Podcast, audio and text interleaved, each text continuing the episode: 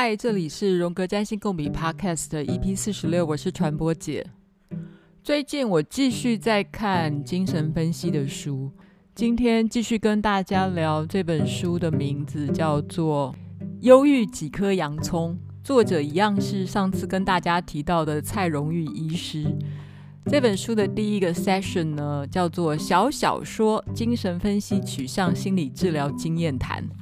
这个片名取得硬邦邦的，根本一点读的兴趣都没有。但是事实上，这个小小说超有趣的。我一边读的时候，一边在那边窃笑，因为有太多太多的朋友或同学，甚至于是你自己，搞不好也有类似的经验。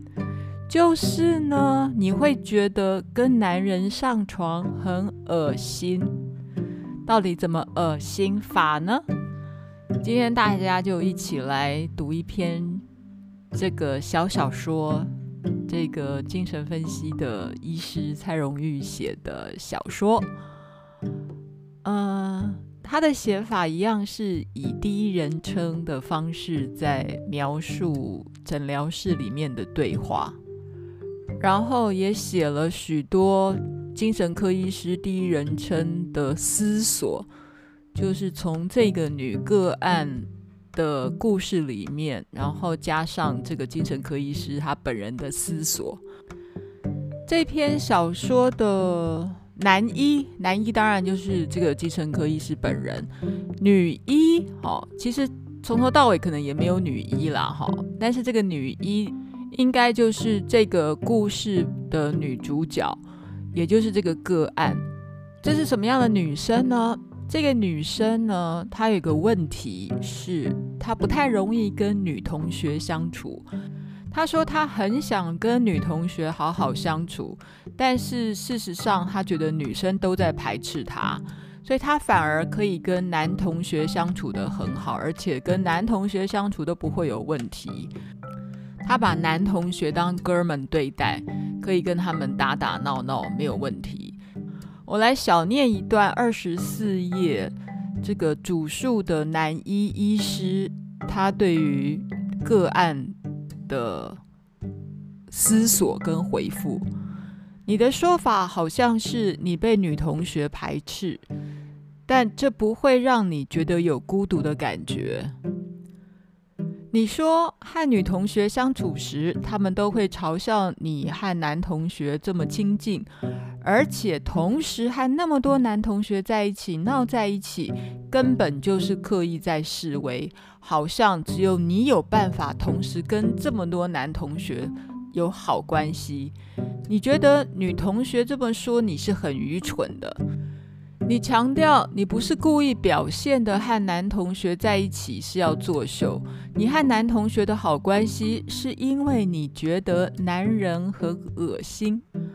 这样大家也没有听懂这个女主角她的问题到底是什么。这个女病人呢，她来找医生的时候呢，谈到她其实跟男女同学相处很不好，因为呢。女同学都觉得她一天到晚都跟男生打在一起、闹在一起，就觉得同学都觉得她好像是在示威，哈，感觉上她好像很有魅力，可以周旋在这么多男同学之间，所以她都交不到女生的好朋友。这样的女生在我们的身边，好像多多少少都有听说过嘛，哈，如果你没有碰过的话，也许你听说过。甚至于你本人就是这样的人，哈，哦，好，但这不是重点了。但这个女生竟然跟医生说，她之所以会跟男同学关系这么好，是因为她觉得男人很恶心。所以医师就说了，这就让我更困惑了。我需要修改前述的想法吗？你说。男同学和男人是指相同的事情吗？你再说了一次，男人很恶心，听起来你所说的男人和男同学指的是不同的人，至少在你的说辞跟态度上，好像你有一套分别男同学和男人的定义。如果真的是这样的分别，或者只是为了让你自己可以跟男同学如此混在一起，而需要某种心理机制来区分男人和男同学吗？你又说你曾经交过两位男朋友，但是只要和他们见面，他们就想要碰触你的身体，只要想到这些，你就会觉得很恶心。你这么一说，好像解开了我的迷惑。你对于男人和男同学的区分，是他们会不会让你觉得恶心，也就是他们会不会想要碰触你的身体。虽然你这么说了，好像有了答案，但是这增加了我了解你的答案吗？仔细想想，好像又不全然如此。因为我在回想起你曾经的描述。你和这群男同学们在一起时，也常常是推来推去的开玩笑啊，这也是身体的碰触啊。所以，对于什么是身体碰触和恶心感，看来这背后是另有定义在影响着，而不纯粹只是身体的碰触就会带来恶心感。当我说到这些，也许比较敏感的读者早就想到。啊，这有什么好猜的？不是很简单吗？就是带有情欲的碰触和不带情欲的碰触啊，身体自然会有那些区别出现啊。我无法推翻这个说法和猜测，只是我如果这么快就下结论，会让我不想再多听你说的细节，会很快就觉得你又来了，老是说着相同的事情。到底累不累啊？不过坦白说，我不是没有这种感觉，但我已经在其他的场合重复说过了。我没有必要为了自以为的坦白而变成在你说故事过程的负担，变成你真的要回头来照顾我的心情和想法。虽然你难以避免会如此在意我如何看你。这也影响你会如何说你的故事。不过你怎么样说是你的事。当我真的坦白我的不耐烦，却被伪装成我已经知道了你的答案，因此要你不要再多说了，那只会带来更大的困局，让你不知该怎么办。后面这一段其实是一个治疗师在诊疗室里面的一些思索。嗯、好，反正呢，有兴趣的可以自己去买书来看。但是呢，我继续把这个故事往下说。来到了第三章，诊疗师呢有个对这个女个案的疑惑，标题是“你不是爱情的结晶，只有恶心”。虽然我不是第一次听到有人这么说，他觉得父母根本没有爱情，他们只有性生活。但是当你这么说的时候，我还是吓了一跳。你却是理所当然的这么想，难道我吓一跳完全是我自己的问题吗？我少见多怪吗？这里我直接略过一大段，直接跳入关于他女个案说她的父母亲只有性没有爱情。你说父母明明就没有爱情，他们只有性，他们是在没有爱的性之后，母亲才怀孕，然后生下你。我起初是有些想挑衅问你，你是怎么知道父母之间没有爱情呢？反正这个女个案呢，就是认为自己的父母之间是没有爱情的。我起初以为你这么说，我就了解你的想法了。你向往男女之间的爱情，只是无法从父母之间看到。那么，你期盼的爱情是什么呢？你说你就是看不出父母之间有任何爱情的迹象。你特别强调了“迹象”两个字，好像你已经尽了最大的力量。想要从最细微的资讯里面帮父母找到他们之间爱情的存在，但是结果是令人失望的。当我想到你是否因此而失望时，我却突然问我自己：你有失望吗？这个时候呢，治疗师突然有一个感觉，他觉得女个案谈到自己的父母亲没有爱情的时候，他并不失望，哎，反而那好像是一种机会。但是是什么机会呢？这个时候，分析师呢，他说他看到了另外一种实情，是是你期待父母之间不要有爱情。我相信这句话有些跳跃了，我没说这句话，但你说父母怎么可以只有性却不见有爱呢？你说你很同情父母，既然没有爱，为什么要生活在一起？因为母亲常私下跟你抱怨父亲不够体贴，只忙着工作，不理会家事。但是你说这根本就是母亲的问题，你觉得父亲待你很好。如果你说的是真的，那么你是觉得父亲对你好，是因为你和父亲有爱情吗？这是你心里的定义吗？你曾经说过母亲让你很厌烦，那个时候你的理由不是因为母亲管太多，而是母亲很怕你跟父亲太亲近，因为只要你坐在父亲的大腿上，母亲就会对你说羞羞脸，让你觉得母亲根本不是父亲最爱的人。这个小说实在太长了，我没有办法呃跳着念或逐字念。但是 anyway 呢，我就讲点重点好了。反正这个个案呢，又说了一点他跟他母亲的一些记忆，包括有一次呢，他跟他爸爸拉着手，然后母亲就很生气的对这个女儿说：“你太丢脸了。”这个时候心理医师就说：“嗯，也许我只现在已知的理论。”你和同性别的母亲在竞争父亲，好像这个理论足以解释何以你会出现这些举动和感觉。我猜想，如果那个场合是父母亲正在性交的时候，你闯了进来，然后母亲很生气才会对你这么说，是这样吗？接下来啊，其实我都是跳着在念啦，因为这个。这个心理医师有太多的思索跟绕来绕去，念会念不完。那我们把故事往下说。反正呢，有一次呢，这个女病人呢就直接告诉医师说，她自己有伊里帕斯情结。深奥吧？你说你有伊里帕斯情结？你说你有伊里帕斯情结？你对父亲有性的想象？你一直希望和父亲有小孩，而且这个小孩最好就是你自己。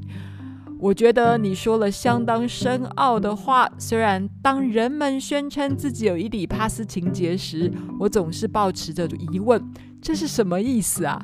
伊底帕斯情结可以明确地被拥有者如此宣称吗？当你说你有伊底帕斯情结，是指你把它当做一项礼物要带回心底深处，在那里你需要这个礼物吗？但是你说的很自然，好像是个很自然的事。对你这个样子的自我认识，如果还有其他意见，那么我未免也太挑剔了吧。呃，这个医师真的是非常的挑剔。事实上，我在猜，做精神分析的治疗师应该他们的长处就是挑剔。不过这本书有一些思索是很有趣的啦，有兴趣的人可以自己找来看看。我们还是把伊底帕斯王弑父恋母的故事科普一下好了，把这个故事从头到尾说清楚、讲明白一点。这应该是人类历史上最悲哀的故事之一呀、啊。古希腊有个国家叫底比斯，底比斯的国王皇后呢，一直都没生小孩。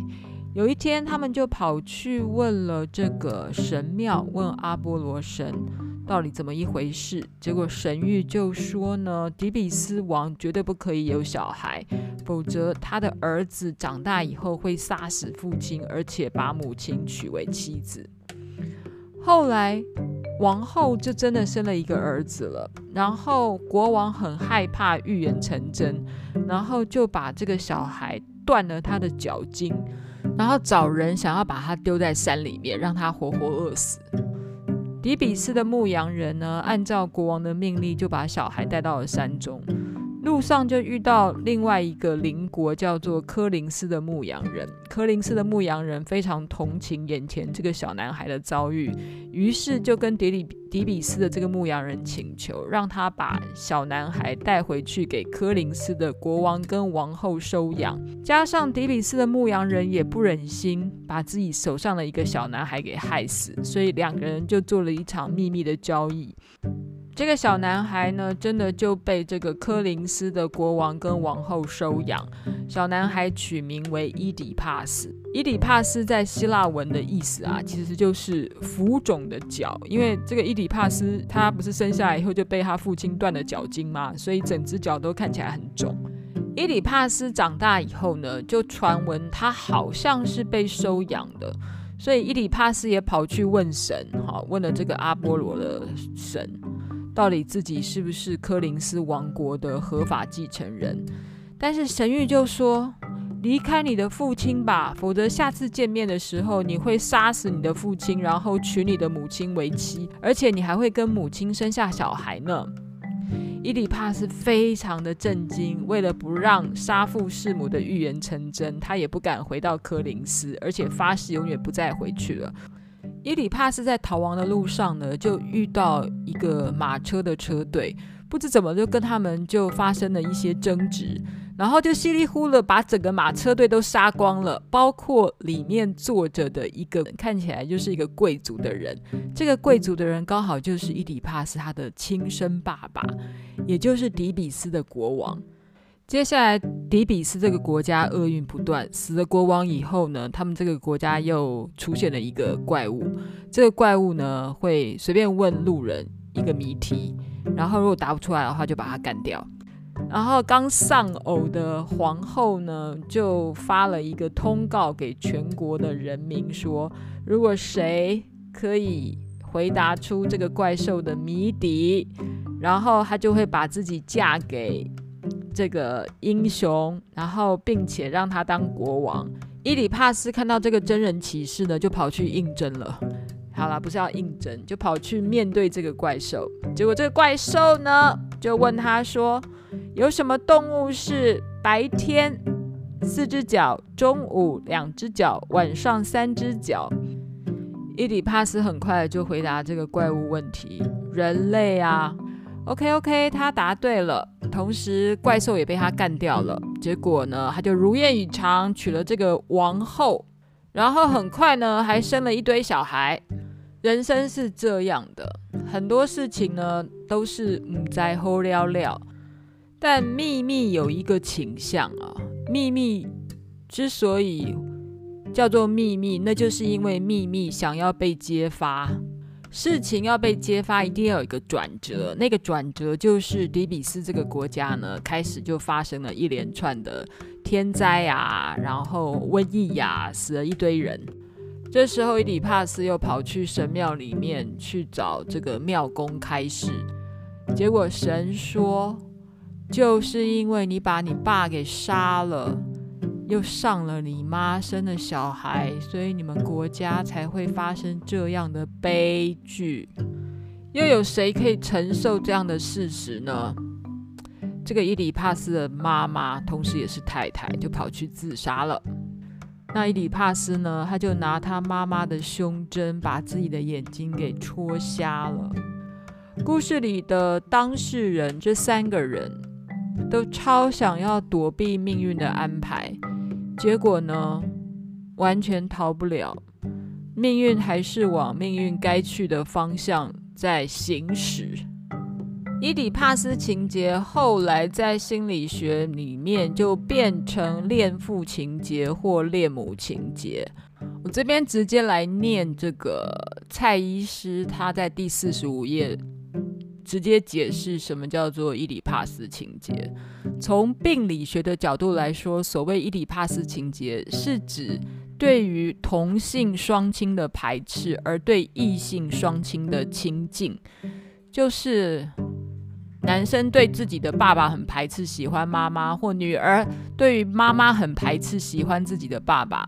这种排斥或亲近是很原始的力量，足以影响当事人一辈子，甚至可以说，这种病理变成了一个引擎，启动了未来人生困境。这种藏在你灵魂里面的引擎啊，好，在星盘里面啊，就会是我们说的相位了。我们好像在。若干集之前，我们提到相位就是你的情节啊，就是你的引擎模式。那你有没有伊底帕斯的引擎模式呢？就是小女生小时候可能会幻想要跟爸爸结婚啊，或小男生非常怀念自己是婴儿的时候，一直可以躲进或钻进妈妈的乳房。有没有？有没有？你有没有这样子？好，我们继续回到一开始我们说的这个女病人的伊里帕斯情节。这位女病人就跟治疗师说，她想要跟父亲结婚，重新再生下自己。耶，我觉得这个女病人超有想法的，超厉害的，因为只有跟自己的父亲结婚，然后重新生下自己，这样就不会有第三者的存在了。而且这样就可以避免弑母把母亲杀掉的那种情况了啊！这是一种很厉害的解决方案啊！因为如果跟自己的爸爸结婚，然后生下来的小孩是自己，这样就没有第三者的产生了耶，太诡异了！但不失为一种解决这个恋父情结的好的方案哎。因为这样的话，他就不用那么麻烦了，还要去杀掉母亲啦。因为那个母亲就是他自己。嗯，好啦，这有点太科幻了。不过我们还是回到嗯这个小说这个医师主述的一个小小的推论。好，他的意思是说，这个女个案呢一直在重复一个议题。就是他的父母生下他是没有爱的，只有性。所以呢，这种性跟爱被分开以后，就让他的人生出现的歧路，让他觉得性是很恶心的。而且在他提及性的时候，常常都是用这个故事开始来做开头，都在谈论父母亲有性无爱，来揭开性的话题。所以这个医师就大胆的推论啊，这样的展开性的方式，用责怪父母亲的方式作为出口，也在反映着他期待的性是不必有爱的。但偏偏当性有爱的时候，这种感受就不是你所熟悉的母亲跟你抱怨时的生气和不满，所以你会感觉恶心。有一个部分是来自于你期待的性是有爱的，因为有爱是你感觉到恶心的来源。这种爱是来自于你突然会发现，母亲虽然跟你抱怨父亲种种的不是，总是让你想要告诉母亲，那就离婚啦。既然如此，离婚不就解决了吗？但事情没有那么简单。因为你发现母亲竟然对父亲还是有爱的，尽管你肯定说母亲对于父亲的爱那一定只是一点点而已，甚至你会觉得那种爱不是真正的爱，因为你又说母亲根本不是一个可以自己活下去的女人，一定得要依靠父亲，才会在性之外勉强产生一点点的爱，就是因为这一点点的爱让你觉得恶心极了。这种一点点的爱，让你变成满满的恶心感。我觉得啊，这超难念的，而且念半天不知道到底什么意思。不过呢，也许那个简单的感觉就是，这个女生期待的性不必有爱，因为就跟她父母亲。的模式是一样嘛？他父母亲生下他就是没有爱的性嘛？好，他熟悉的。然后另外一个可能性是，这个女生一直在保护一个记忆，她小时候会坐在她爸爸的腿上，但是她坐在她爸爸腿上，是不是也是一种没有爱的性呢？因为她的父亲不如她的预期去拥拥抱她，或者是刚好相反，就是他想要保护的记忆是那种有爱却没有性的故事。因为他觉得他他坐在他爸爸的腿上是有爱的，但是那是一个没有真正性的一个记忆，听得昏了，对不对？但简单的来讲哦，你的性生活或是你的爱情生活的这么的坎坷或是不美满，去想一下吧。也许真的就去从你的土星跟金星去找到一些答案。那土星我们说啦，就代表你的父亲跟母亲啊；金星就是你的性爱情啊，或你的感情模式啊，同时也是你的女性面。是很多女生会觉得性很肮脏、很恶心。可能原因非常复杂，但是值得思索的是，你会不小心去探索，或是去感受一下你的父母亲跟你之间的关系，或是你所看到的父母亲之间的关系，至于你是什么关系？我要回到我们的星盘上的重点，如果你有。或你感觉伊底帕斯情结，你在你的星盘上要去找哪一颗星呢？请你去找土星。土星是业力之星啊。那你一生下来跟什么人最有业力？就是跟你的爸爸跟你妈妈啊。而且更有意思的是，土星到底是阴性跟阳性的？在一般的占星学里面来说，它好像是阳性的。它是男生的能量，但事实上土星也代表着女性的能量，诶，因为它是收割啊，它有一把镰刀，它是收割，所以，嗯，我们说第十宫的滋味也没有？第十宫的滋味是摩羯座的滋味，也是土星的滋味。在利兹格林来说，第十宫其实代表的不是爸爸呀，而是母亲。嗯，我还是想要特别的强调一点哦，就是，嗯，对于丽兹葛林来说，占星学习惯把三百六十度的圆周划分成不同的等份。如果是三等份呢，代表就是一百二十度的和谐完美相位，而延伸出来的其他相位都是变成好相位。但是如果是划分成两个等份，就是一百八十度，就是那种对分相。就会代表的是分离，延伸出来的这种九十度啊，或四十五度啊，就会变成是坏相位。旧的这个古典的占星学或旧的教科书会提到说，嗯嗯，和谐相位都是好的，好，然后呢，四分相啊或对分相啊，尤其是跟土星啊，那可能都是坏的。但是荔枝格林特别的强调，没有一种能量是绝对的好或坏，尤其是跟土星的。土星你要把它解释成坏的，好像都不是这样诶，譬如说，嗯。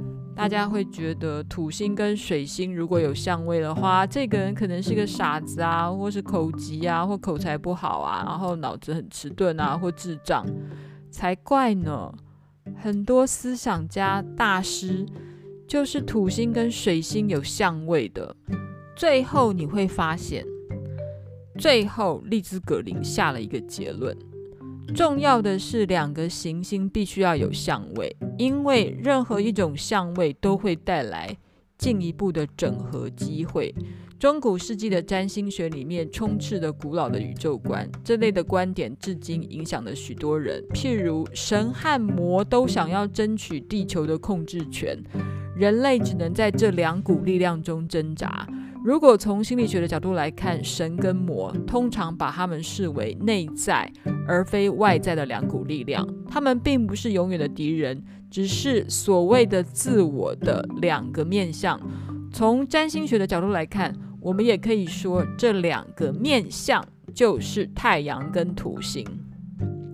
所以相位本身不会改变涉及两个行星的原始能量，它只能显示出两个行星能否轻松的整合。如果你是和谐相位的话，也许整合比较容易；但是如果你是困难相位的话，也许你会激发更大的力量，跟激发更大的能力来做这个整合呢。所以困难相位的人，也许可以激发出你更大的潜能，所以也许你会更加的成功。所以利兹·格林每次在书写相位的时候啊，我觉得他有时候根本不在乎你到底是是六十度、一百二十度，还是一百八十度，或是九十度。他的意思是。两颗行星有相位，那恭喜你，嗯，你有机会做整合了。尤其是任何行星跟你的土星有相位的时候，那更恭喜你，你有机会发挥你更大的潜力，做你更深的、更痛苦的探讨了。那接下来，嗯、除了看土星，也许是看土星、太阳、土星、月亮之外，其实还有另外一个更可以显示你的。伊底帕斯情节，因为牵扯到三角关系嘛，好，伊底帕斯的情节一定跟三角关系有关，因为人一生下来就是进入了三角关系啦，因为你就是有爸爸跟妈妈嘛，你介入了爸爸妈妈的爱情，当然是三角关系。然后你父母亲的关系，或是你跟父母亲的关系，当然也会影响你未来的感情模式啊。好。土星与金星的相位在一张星盘出现的时候，如果这个人还没有发展出内省能力或自知之明，这有可能是你这辈子最难面对的相位了。传统认为，男人或女人的星盘上出现土金相位，就是金星跟土星有相位的话，其实你在你的爱情跟婚姻上会嗯遭受一些挫折。然后呢，也许你就会有一些对于爱情啊，会产生恐惧或排拒，会用一种冷漠或不信任的态度来面对爱情关系。为什么会这样呢？在《土星》这本书，就是丽斯·格林写的，在他的书中一百三十九页谈到土星跟金星的相位里说，他说，嗯。土金的相位会让你对于你的爱情啊或浪漫关系产生这种冷漠或是不信任，有可能是因为你的幼年的经验产生了一些痛苦跟失败的经验，尤其是跟自己性别相反的那一位至亲的关系，有一些挫败。所以才会让你的未来长大的爱情关系出现了问题。金星似乎和一个人的快乐能力有关，也跟一个人的环境是否和谐有关。金土相位比其他的相位更会打击到一个人的快乐。这类人常常的情绪往往是不满足，还有一种永远无法享受人生的感觉。即使是和谐相位跟次和谐相位，也会让。女人不接受自己的阴性面和身为女人的价值。嗯，他的意思是说，金土相位啊，对于女人的影响比男人多。哦，如果是男生，男人有金土相位的话呢，他也许他的影响不会像女人有金土相位的这么痛苦。虽然男人有金土相位呢，可能也在爱情上会有一些挫折，或亲密关系上会有一些挫折。但女人的话呢，因为女性本来就是阴性面的，所以她很怀疑自己作为一个女人的价值。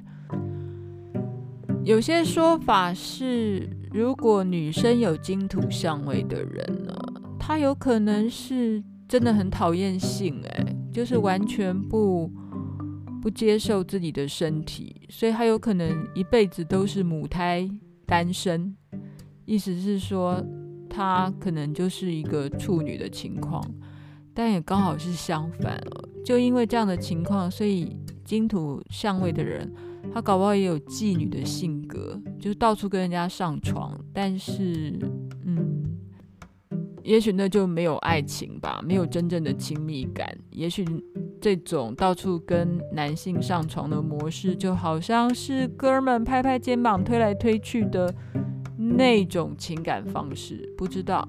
好，但如果你的金土有相位的话呢，值得好好去研究一下。今天的主题是金土相位的人，也许就是那种会觉得跟男人上床很恶心，或者只要谈到性，他就会觉得非常恶心的那种情况呢。也许要追究的其实是你父母亲的关系，或你跟你父母亲的关系。这一题复杂到爆了，重点就是。如果你有性的议题，你也可以在星盘上好好探索一下到底是怎么一回事。但这种议题在星盘上探索其实有点傻。如果你真的想彻底探索的话呢，去找咨商师吧，探索久一点会彻底一点。嗯，先这样了，我们下次见。批评指教，请上传播解实验室。我们今天真的也只是浅浅的谈一下而已喽，那嗯，再给回馈了，谢谢大家，下次见，拜拜。